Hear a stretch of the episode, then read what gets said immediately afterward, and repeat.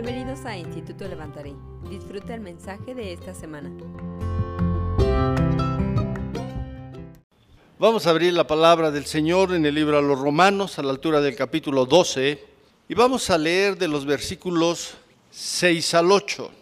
Dice así, de manera que, teniendo diferentes dones según la gracia que nos es dada, si el de profecía úsese conforme a la medida de la fe, o si de servicio en servir, o el que enseña en la enseñanza, el que exhorta en la exhortación, el que reparte con liberalidad, el que preside con solicitud, el que hace misericordia con alegría.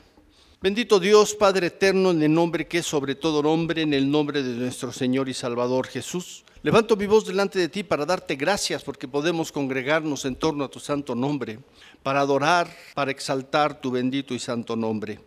Gracias, Padre, por esta libertad que tenemos. Gracias, Señor, porque lo podemos hacer de una manera constante, permanente.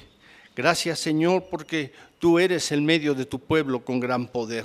Señor, que la palabra que tú tienes para cada uno de nosotros en esta hora llegue a lo más profundo de nuestra mente y de nuestro corazón y que la escribas ahí, para que seamos hacedores de ella y no solamente oidores. Señor, que yo pueda ser un instrumento idóneo a través de quien fluya tu palabra, a fin de que se exprese aquello que está en tu corazón hablar a tu pueblo. Y en el nombre de Jesús nuestro Salvador, a ti sea la gloria por la eternidad. Amén. Vamos a seguir hablando en relación a que nosotros necesitamos cambiar nuestra mente. Necesitamos transformar el espíritu de nuestra mente para que podamos ser conforme y la voluntad de Dios, para ser hechos a su imagen, a su semejanza, para que no seamos más conforme y el mundo, sino que seamos conforme y es nuestro Señor Jesucristo.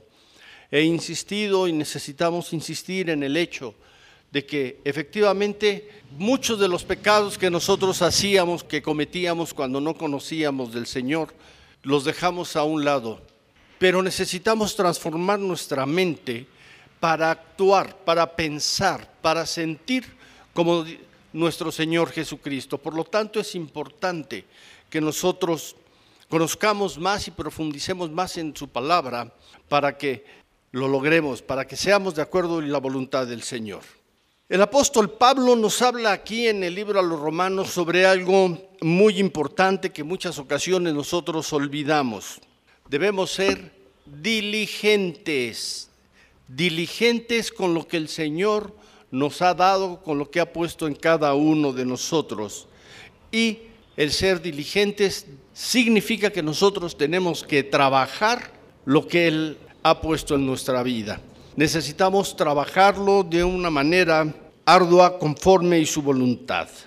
Pero diligente, de acuerdo al diccionario, dice que es una persona que pone mucho interés, esmero, rapidez y eficacia en la realización de un trabajo o en el cumplimiento de una obligación o de un encargo.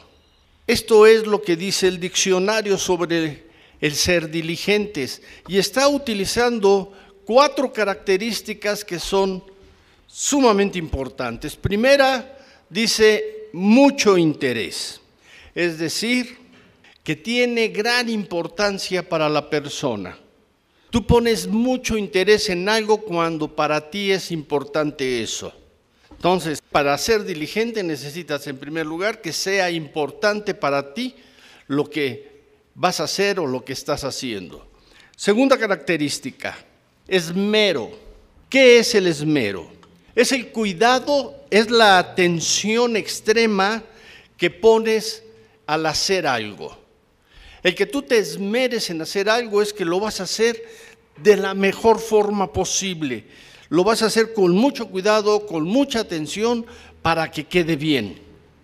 Tercero, dice rapidez. ¿Qué es la rapidez? Es la velocidad, la prontitud con lo que se hace la labor encargada.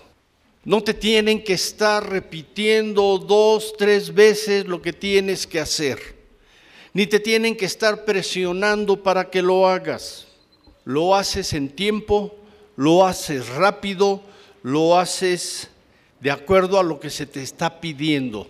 Hay un esfuerzo para que salga lo mejor posible. Y cuarta característica, eficacia. ¿Qué es la eficacia? Es la capacidad de alcanzar el efecto que espera al hacer algo. Es decir, que lo que se hace está bien hecho. Como ese eslogan que salió desde hace muchos años. Lo hecho en México está bien hecho. Bueno. Entonces, el ser diligentes es poner estas cuatro características en hacer algo. Es tener mucho interés, tener esmero, tener rapidez y tener eficacia. En este pasaje de Romanos, este que estamos viendo que es Romanos capítulo 12, versículos 6 al 8, Pablo expresa que la obra de Dios nosotros la tenemos que llevar a cabo diligentemente. Es decir, con estas cuatro características. Tenemos que llevar a cabo la obra de Dios con mucho interés, con esmero, con rapidez y con eficacia. Cantidad de ocasiones nosotros no lo hacemos así. No sé por qué razón. Y yo antes creía que así era el mexicano, que así éramos, que no éramos muy aplicados al hacer las cosas, pero cuando yo empecé a leer la palabra, a profundizar en ella, me di cuenta que no, no es un problema del mexicano, es un problema del género humano. Y que no importa en qué país esté, así es, así es. Somos negligentes en términos normales. Poco nos aplicamos a hacer lo que tenemos que hacer y la forma en que la debemos hacer. Como ejemplo, aquí el apóstol Pablo ejemplo de diligencia, ejemplo de lo que nosotros tenemos que hacer en el llamado que ha hecho Dios a nuestra vida, es que si tienes el don de profecía, lo uses con fe. Dice que si tienes el don de servicio, sirvas. Sencillo. Dice que si tienes el don de la enseñanza, enseñes. Que si tienes el don de aconsejar, aconsejes. Si tienes el don de generosidad, lo hagas con liberalidad. Si tienes el don, Dios te ha llamado al liderazgo, lo hagas con ánimo. Y si tienes el don de misericordia, entonces este lo lleves a cabo con alegría. Es decir, el apóstol Pablo está hablando algunos ejemplos de lo que son los dones y diciéndonos ¿Cómo los tenemos nosotros que trabajar? ¿Qué tenemos que hacer? Y muchas ocasiones nosotros no hacemos lo que debemos hacer porque esperamos que los demás lo hagan. ¿Por qué? Porque nosotros estamos ocupados, no tenemos tiempo, tenemos otras prioridades, tenemos otras preocupaciones, tenemos otros compromisos y no hacemos lo que tenemos que hacer para el Señor. En otras palabras, no somos diligentes. Cuando algo se necesita para la obra del Señor, tenemos que estar insistiendo una y otra y otra vez. Y pasa como luego sucede en, los micros, cuando se sube la gente a pedir dinero. Bueno, ya no piden dinero, ya te la marean con que te venden un dulce. ¿Sí les ha tocado? Que se sube uno y empieza a hablar. Mire, acabo de salir del, del reclusorio sur, pero yo no quiero volver a ese lugar, yo no los quiero asaltar, por lo tanto, yo lo que quiero es venderles este dulcecito en cinco pesos, cómpremelo, no me obligue a robarle, no me obligue a que yo vuelva a delinquir y me vuelvan a meter a ese lugar. Mejor le vendo este dulce en cinco pesitos. Y si por ahí hay alguien que está dormido o se hace el dormido, pues lo despiertan. No te hagas, despiértate, no te duermas, cómprame un dulce. Entonces estos espantados sacan los, la moneda porque ya saben y, y se lo dan. A veces me da la impresión que eso necesitamos hacer con la iglesia, con el cuerpo de Cristo. Pareciera ser que necesitamos presionar a los miembros de la iglesia para que acepten hacer algo que de antemano Dios les ha dicho que hagan. Por eso el apóstol Pablo dice, si Dios te dio el don de profecía, úsalo. Si te dio el don de la enseñanza, enseña. Si te dio el, el don del servicio, sirve. Es muy sencillo el apóstol Pablo, y porque así es Dios. Haz lo que tienes que hacer. Haz para lo que se te llamó. No hay de otra. Y luego no queremos, ¿no? Ay, es que me toca servir. Ya está la llamada. Pastor, perdón, pero fíjese que... Y un pretexto. Ay, ¿qué cree? Se me olvidó. Y se nos olvidan las cosas, no hacemos lo que tenemos que hacer. Ay, es que con el equipo que me tocó, ay, no, es horrible.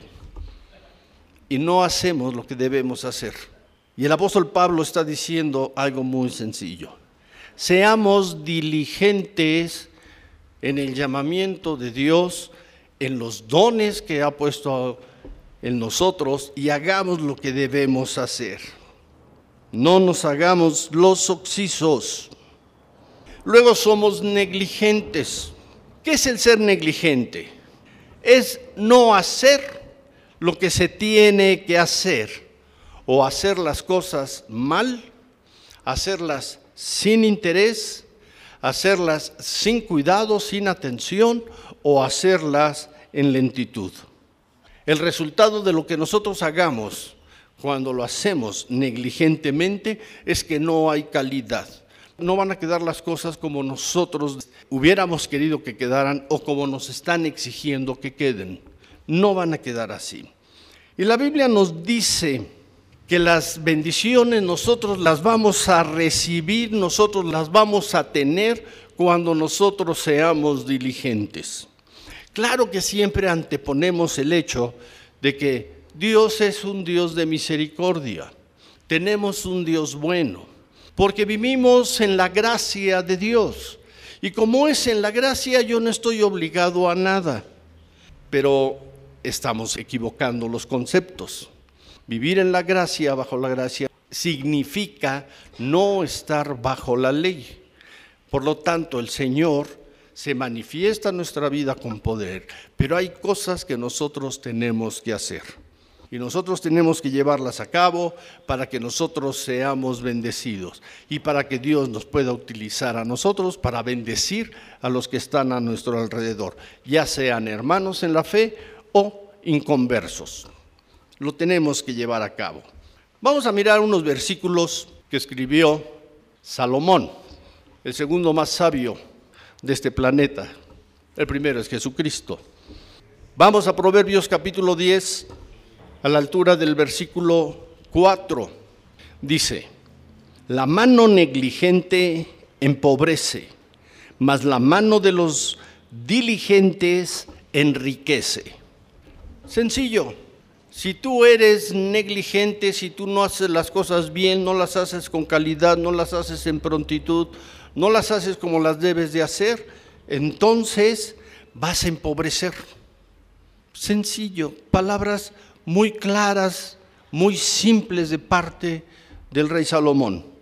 Pero si tú eres diligente y tú lo que haces, te esfuerzas, lo haces rápido, lo haces bien, con calidad, te esmeras en hacerlo, entonces vas a enriquecer.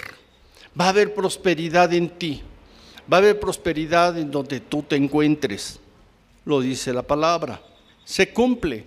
Y estamos hablando aquí en términos generales, en lo secular aún.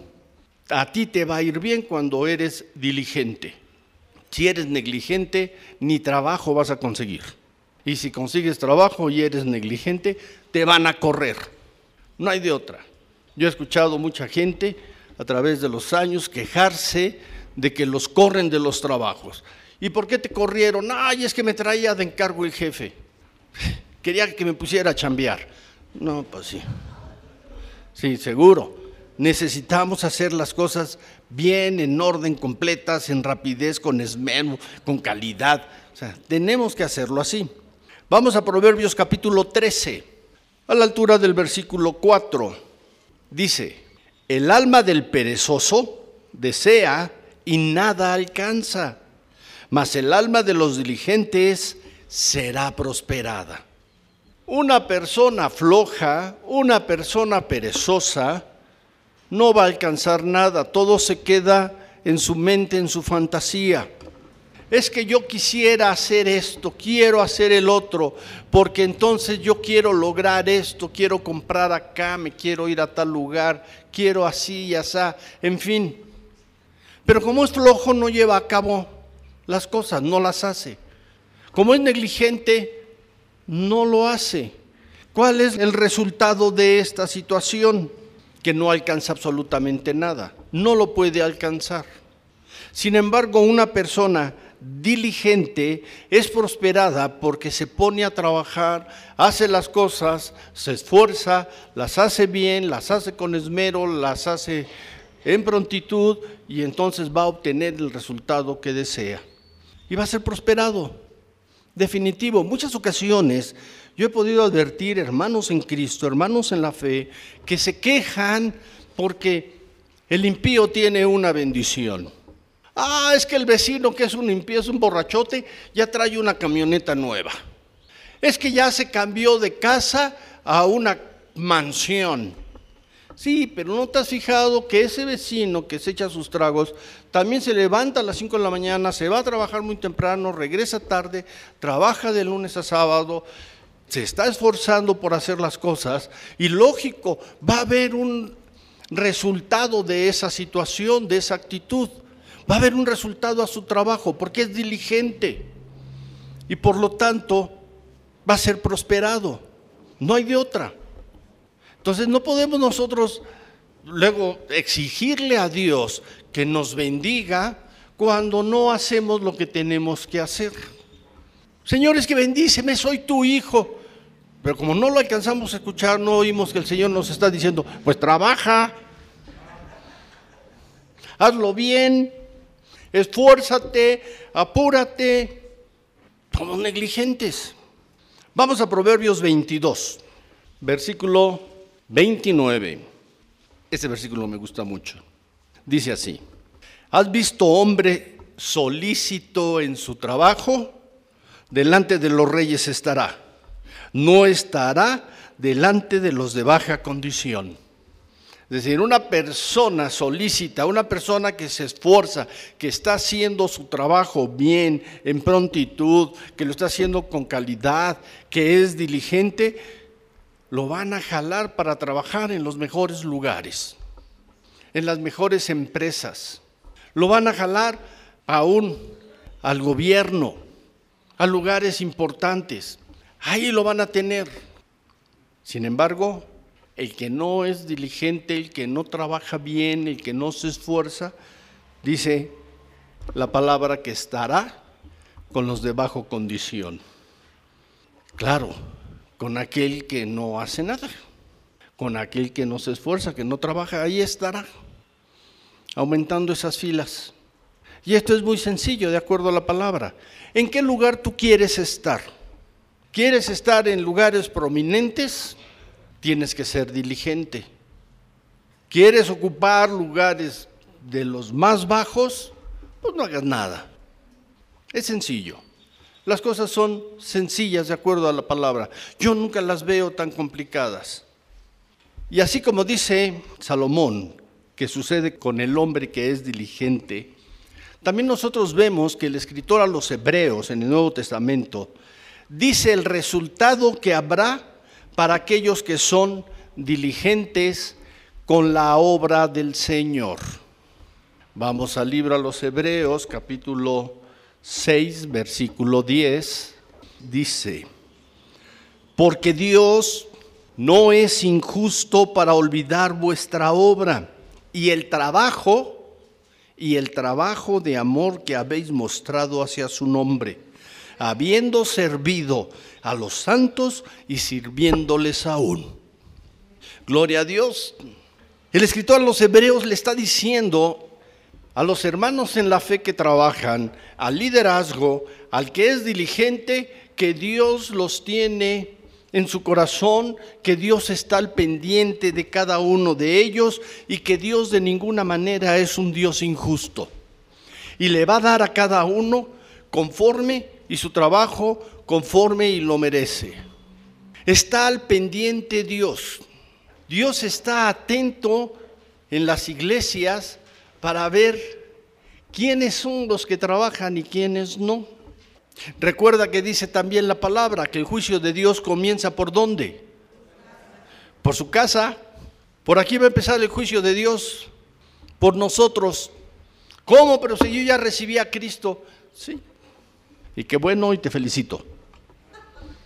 Pero el juicio de Dios va a empezar dentro de la iglesia. Va a empezar en la casa del Señor.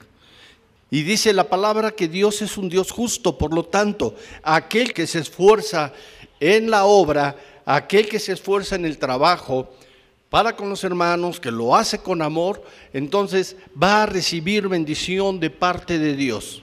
¿Por qué? Porque Dios no es un Dios injusto. Dios es justo y va a ser conforme y lo tiene que hacer y va a traer a tu vida lo que debe traer de recompensa. Así es el Señor. Y no se trata de que yo no quiero ninguna recompensa, yo no quiero nada, Señor. Lo quieras o no lo quieras, lo dice la palabra y lo va a cumplir. Él está atento. El amor que tú le muestres al Señor, haciendo las cosas, trabajando en su obra, Él te lo va a recompensar. Él va a recompensar a todos aquellos, al liderazgo que dice, han servido a los santos, a los hermanos en la fe. Si tú estás trabajando para la obra y estás sirviendo a los hermanos en la fe, a los santos, entonces vas a tener una recompensa. El Señor no te va a hacer a un lado. El Señor no te va a olvidar. El Señor siempre está pendiente y va a traer lo que necesitas tú para tu bendición. Versículo 11. Dice así, pero deseamos que cada uno de vosotros muestre la misma solicitud, es decir, la misma diligencia para hacer las cosas hasta el fin, para plena certeza de la esperanza. En otras palabras, para que tengas la seguridad siempre de que vas a recibir del Señor lo que esperas, lo que Él te ha prometido y lo que Él promete en su palabra. Si tú eres diligente para hacer la obra de Dios, para trabajar con los santos, para esforzarte, para dar un servicio en amor, entonces el Señor te va a bendecir y tú vas a tener la plena certeza de que todas las promesas de Dios van a venir a tu vida. Cuando no vienen o cuando tenemos dudas, cuando no estamos haciendo lo que debemos hacer. Es cuando entonces el cristiano se preocupa y dice, ay, es que yo creo que Dios ya no me oye. ¿Y por qué crees que Dios no te oye? ¿Será porque ya no oras? ¿Será porque ya tus compromisos con Dios, los compromisos espirituales, los has hecho a un lado? Porque Dios en su palabra nos está hablando de una manera constante de cómo es Él, qué bendiciones va a traer, cómo las va a traer y por qué las va a traer. Y una persona diligente, un hermano en Cristo diligente que hace lo que tiene que hacer y lo hace diligentemente, entonces va a recibir todas las promesas de Dios. Aquí está. Y el versículo 12 dice, a fin de que no os hagáis perezosos, sino imitadores de aquellos que por la fe y la paciencia heredan las promesas. Nosotros podemos advertir en el libro a los hebreos, podemos ver y leer en la Biblia algo que también el Señor decía en la profecía. De acuerdo al Antiguo Testamento, de acuerdo a lo que dice la Escritura, los antiguos heredaron las promesas de Dios por tres razones principales. Primera, por su fe firme. Segundo, por ser pacientes. Tercero, por ser diligentes. No fueron perezosos en hacer la voluntad de Dios. No fueron perezosos llevando a cabo lo que tenían que hacer. El Señor hablaba de Gedeón hace un momento. Cuando Dios los va a libertar de la opresión en la que vivían, en el cautiverio en el que estaban, les dijo el Señor, le dijo a Gedeón, reúne un ejército. Y reunió 30 mil, 30 mil personas dispuestos a ir a la guerra. Cuando Dios vio el número de personas, les dijo, son muchos, son muchos. Di que todo aquel que se amedrente, que se retire, que todo aquel que sea pusilánime se vaya, no hay ningún problema. Y entonces Gedeón hizo un llamado y les dijo, todos aquellos que tengan miedo de ir a la guerra, regrésese a su casa. Se regresaron 20 mil, se quedaron 10 mil, una tercera parte. Dios le dijo a Gedeón, todavía son muchos, hay que recortarlo, porque si nos quedamos con estos 10 mil van a decir que si ganan fue por la mano de ellos, no por la mano de Dios que fue porque ellos eran buenos guerreros y lo merecían. Por lo tanto, vamos a cortar de aquí el número. Y entonces les da una orden de que fueran al río a tomar agua y que Dios le iba a decir quién sí y quién no. Y se quedaron 300 guerreros. Con 300 fueron a la guerra y esos 300 fueron diligentes, esos 300 se esforzaron, lucharon, pelearon y ganaron. Así es Dios y te da la victoria. Tuvieron fe, fueron pacientes y fueron diligentes. Y es lo que está diciendo el escritor a los hebreos. No te hagas perezoso, no seas negligente, porque si tú eres diligente, entonces vas a recibir las promesas de Dios, del mismo modo que los antiguos recibieron las promesas. Igual, pero te tienes que esforzar. Tienes que trabajar en la obra, tienes que hacer lo que se te diga que hagas. No puede ser de otro modo. No podemos cruzarnos de brazos y creer que Dios nos va a llenar de bendiciones. Tenemos que trabajar y ser diligentes en lo que estamos haciendo. El escritor a los hebreos dice, y su mensaje es, imítalos. Imita a esas personas que alcanzaron un buen testimonio, aquellas personas que alcanzaron las promesas de Dios y revisa en la palabra por qué las alcanzaron. Para que tú hagas exactamente lo mismo, para que tú camines con la seguridad de que vas a recibir lo que Dios te está diciendo y lo que tú estás necesitando. El Señor Jesús dijo una parábola sobre un hombre que hizo una gran cena.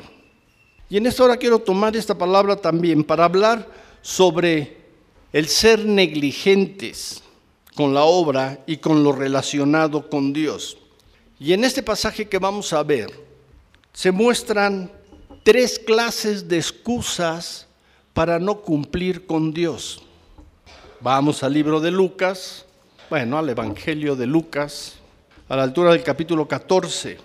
Lucas 14, versículo 16 en adelante. Dice así. Entonces Jesús le dijo, un hombre hizo una gran cena y convidó a muchos. Y a la hora de la cena envió a su siervo a decir a los convidados, venid que ya todo está preparado.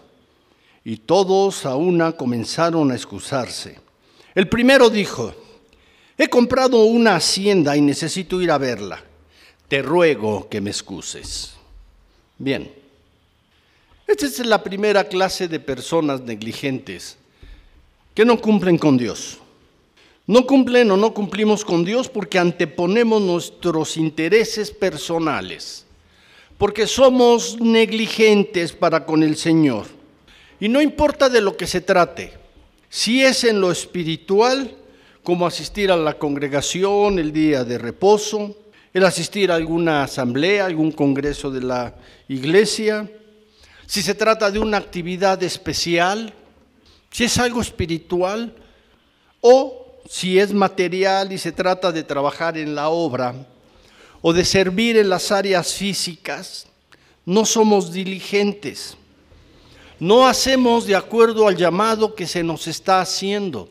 No hacemos conforme el llamado que estamos recibiendo de parte del Señor tenemos cosas más importantes que asistir a la iglesia, a lo que se nos pide, a lo que se nos convoca y aún a lo que está escrito en la Biblia. Ah, y es que tenemos el pretexto, tengo que eh, ver esto, tengo que ver lo otro, y nada más el domingo es el único día que lo puedo hacer, entonces mejor no voy a la iglesia, mejor hago otra cosa. Sí, y cuando no llegan las promesas, Entonces le preguntamos al Señor, ¿por qué? Y entonces le decimos al Señor que si tiene consentidos, porque algunos sí reciben las bendiciones. Y ni siquiera analizamos por qué las reciben o por qué nosotros las dejamos de recibir. Esto no es privativo de la iglesia actual. Yo lo puedo ver aquí cuando nuestro Señor lo dijo hace dos mil años y usó esta parábola. Dijo, sí, hizo un, un hombre una gran cena y el Señor dispone lo necesario para que nosotros seamos alimentados en la iglesia y luego faltamos. ¿Por qué? Tal vez porque nuestros asuntos personales, como este hombre, esta clase de personas dijo, ah, es que compré una hacienda y la tengo que ir a ver. Sí, y si no, tienes que ir a cualquier otra cosa. Versículo 19, dice así, otro dijo, otra clase de persona dijo, he comprado cinco yuntas de bueyes y voy a probarlos. Te ruego que me excuses. La segunda excusa, no cumplimos con Dios porque anteponemos el trabajo.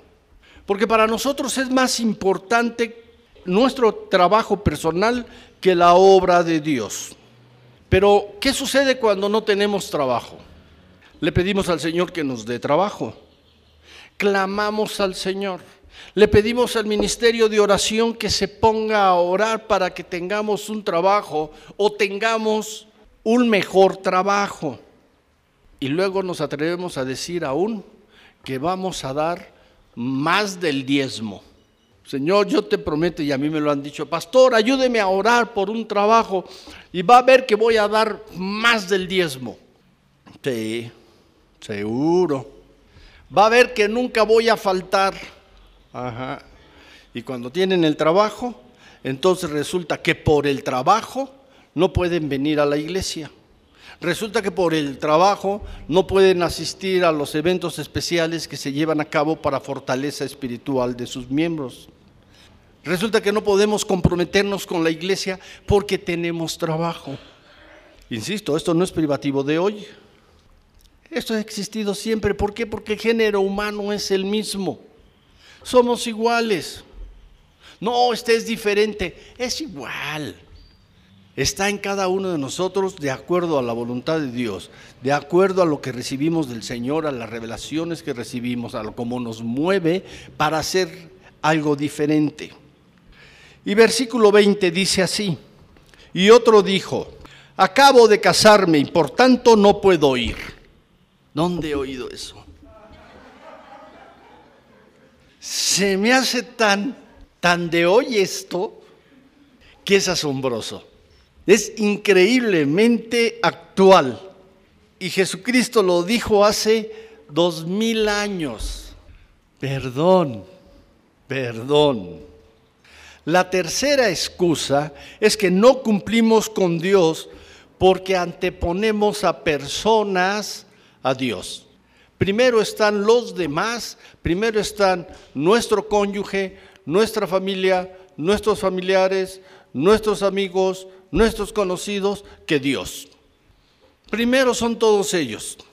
Y si todos ellos no tienen ningún compromiso al cual me están llamando o me están demandando que asista, entonces voy a la iglesia es que yo estaba dispuesto a venir a la iglesia, pero me hablaron, me habló mi madrecita santa y me dijo que fuera a verla, que ya tenía cuatro días que no la veía y que tenía que ir, que iba a hacer algo de comer especial, algo que me gusta y, ay, mi madre, ¿cómo dejarle ahí botado su comida? Y pues tuve que ir. O la otra, me hablan por teléfono, pastor, ¿Me da permiso de no ir el domingo? No, yo que te voy a andar dando permiso. La palabra de Dios dice que tienes que asistir. Yo no, te puedo, yo no puedo ir en contra de la palabra y darte permiso para algo. Si tú no quieres ir, no vayas. Pero no le vas a decir el día de mañana cuando Dios te diga, ¿y por qué no ibas? Ah, es que el pastor me daba permiso de faltar. No, no, no. Entonces, haz como quieras hacer. La palabra nos expresa que muchas ocasiones nosotros como excusa ponemos a la familia. Ah, es que anoche mi nena estuvo tosiendo. Y como estuvo tosiendo, este, pues ni modo de sacarla hoy. Mm.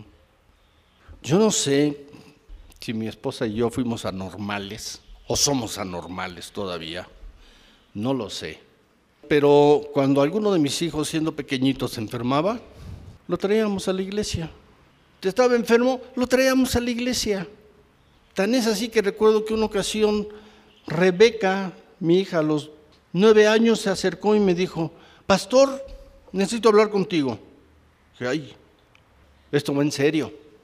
Lo que pasó. Dice, en estos nueve años que tengo de edad nunca he faltado a la iglesia. ¿Me puedes dar un diploma por no haber faltado nunca? Le dije, sí. Y le di un diploma. ¿Ustedes creen que mis hijos nunca se enfermaron? Claro que se enfermaron. ¿Ustedes creen que no sentimos flojera y, y no nos queríamos levantar y sin embargo nos levantamos y venimos? ¿Sabes cuántas ocasiones llegamos a la reunión de jóvenes para presidirla el sábado a las 5 de la tarde y no llegaba ningún joven?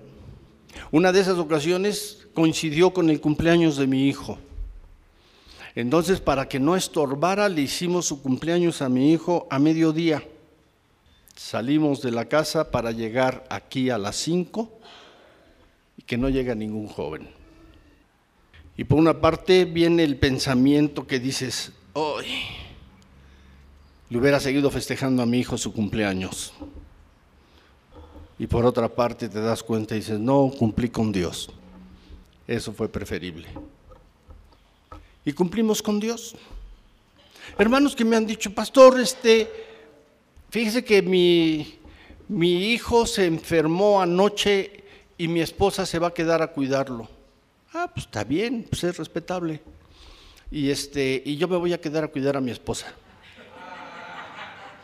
Ah, oh. Bien, bien. Te entiendo, te entiendo, créeme que te entiendo. No, no es cierto, no lo entiendo. No lo entiendo. ¿Por qué? Porque nosotros nunca lo hicimos así.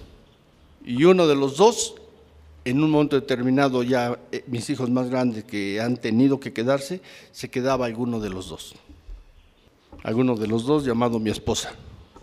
Está bien, no hay problema, pero buscamos pretextos. Y estos son solo tres pretextos que está hablando la palabra de cuando somos negligentes. ¿Qué está diciendo nuestro Señor Jesucristo?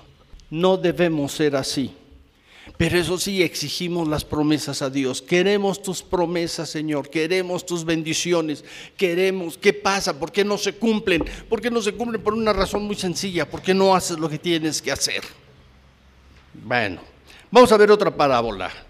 Mateo capítulo 22. La parábola de la fiesta de bodas. Mucho hemos hablado en relación a esta parábola, pero hoy vamos a destacar nada más algún punto importante. Vamos a ver a la altura del versículo 2. Dice, el reino de los cielos, fíjate, el reino de los cielos es semejante a un rey que hizo fiesta de bodas a su hijo. O sea, vamos a entender de una manera clara lo que es el reino de los cielos y cuál debe ser nuestra actitud. Versículo 3. Y envió a sus siervos a llamar a los convidados a las bodas mas estos no quisieron venir. Volvió a enviar otros siervos diciendo, decida a los convidados, he aquí he preparado mi comida, mis toros y animales engordados han sido muertos, y todo está dispuesto, venir a las bodas. Mas ellos sin hacer caso se fueron, uno a su labranza, otro a sus negocios. Y otros, tomando a los siervos, los afrentaron y los mataron. Tres clases de personas. Una vez más, el Señor está hablando que una clase de personas no fue a la fiesta de las bodas, que vamos a entender, dice el Señor, es el reino de los cielos semejante a. No es precisamente que hayan despreciado la fiesta.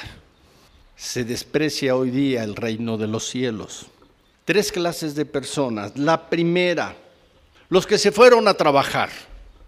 Es que hay mucho trabajo, no puedo ir a, una fiesta, no puedo ir al reino de los cielos, no puedo hacer lo que Dios me está diciendo que haga porque tengo que trabajar, me tengo que dedicar a esto. Vivimos en un mundo material donde tengo que trabajar para progresar. Segundo, otro se fue a sus asuntos personales. Y ahí puedes incluir lo que tú quieras en asuntos personales. Haz lo que tú necesites hacer, pero no vayas a la iglesia. Y tercero, los que están en contra, dice que afrentaron a los siervos y aún los mataron. Gracias a Dios no hemos llegado aquí en este país a esos puntos. No hay creyentes en Cristo que maten a los líderes. Gloria a Dios. Pero hay lugares donde se anda dando esta situación. Y luego dice la escritura a partir del versículo 8. Entonces dijo a sus siervos, las bodas a la verdad están preparadas, mas los que fueron convidados no eran dignos. La invitación del Señor a estar en relación, en comunión con Él es firme. La invitación del Señor su llamamiento a cada uno de nosotros es para que nosotros lo llevemos a cabo. Si nosotros no aceptamos este llamamiento de Dios, si a veces lo estamos rechazando, si no estamos cumpliendo, entonces va a resultar que somos indignos del reino de los cielos. Y van a venir otras personas precisamente para ocupar nuestro lugar. Y cuando alguien viene y ocupa un lugar y empieza a trabajar y empieza a hacer y empieza a esforzarse y a hacer lo que dice el Señor y lo que se le pide que se haga para la obra, entonces resulta que los más viejos se quejan. Los más viejos entonces dicen, ¿y por qué a él si tiene poco tiempo en la iglesia así esto? ¿Por qué si se le da el otro? ¿Por qué si se le toma en cuenta, porque Él está presente. Entendámoslo. Y si yo quiero una posición para trabajar de acuerdo a la voluntad de Dios, de acuerdo a lo que a mí me ha dado, entonces yo necesito estar presente, trabajando, haciendo lo que debo hacer. Dice el versículo 9, id pues a la salida de los caminos y llamad a las bodas a cuantos halléis. Y saliendo los siervos por los caminos, juntaron a todos los que hallaron juntamente malos y buenos, y las bodas fueron llenas de convidados. Y entró el rey para ver a los convidados y vio ahí un hombre que no estaba vestido de boda. Y le dijo, amigo, ¿cómo entraste aquí sin estar vestido de boda? Mas él enmudeció. Entonces el rey dijo a los que servían, atarle de pies y manos y echarle en las tinieblas de afuera. Allí será el lloro y el crujir de dientes, porque muchos son llamados y pocos escogidos. Si estás adentro, entonces es muy sencillo. Ponte las vestiduras que tienes que ponerte y ponte a trabajar. El llamamiento que Dios te ha hecho, llévalo a cabo. No dejes de hacer lo que Dios quiere que hagas. Muchas ocasiones venimos y preguntamos, ¿qué es lo que yo tengo que hacer? ¿Cuál es mi ministerio? ¿Cuáles son mis dones? Cada vez que surge un llamado desde aquí para participar en algo, nos hacemos los sordos. Nos hacemos como el de los micros cuando se hacen los dormidos. ¿Sí les ha tocado? ¿No han escuchado de repente que no tragas el dormido? Despiértate. ¿No? ¿Soy el único que viaja en micro? Creo que sí. No nos hagamos los dormidos, respondamos a los llamados, pero no respondemos a los llamados porque tenemos intereses personales que hacer. Tenemos cosas que hacer y no queremos presionarnos, no queremos hacer algo que en un momento determinado pueda ocasionar que salga de la comodidad en la que yo me encontraba. Queremos estar siempre cómodos y necesitamos hacer sacrificios. Son necesarios. Para cumplir con la voluntad de Dios tenemos que hacer sacrificios.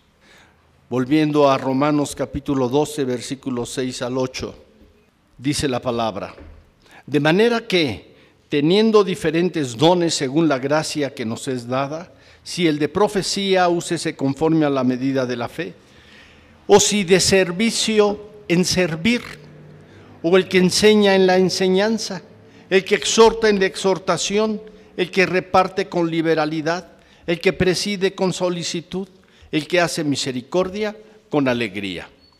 Lo que has sido llamado a hacer, hazlo, no dejes de hacerlo. Amén. Cierra tus ojos. Bendito Dios, Padre eterno, en el nombre de Jesús, levanto delante de tu presencia a este pueblo, dándote gracias por la vida de cada uno de mis hermanos y pidiéndote, Señor, que esta palabra, como decía en un principio, sea escrita en su mente y en su corazón, para que seamos hacedores de ella y no solamente oidores. Señor, que entendamos la necesidad de cumplir contigo, de ser diligentes, de no ser más negligentes en tu obra, en tu llamado, en tus dones, sino que hagamos conforme tenemos que hacer y cumplamos contigo siempre de la mejor manera. Y Padre, en el nombre de Jesús, a ti sea la honra y la gloria por la eternidad. Amén.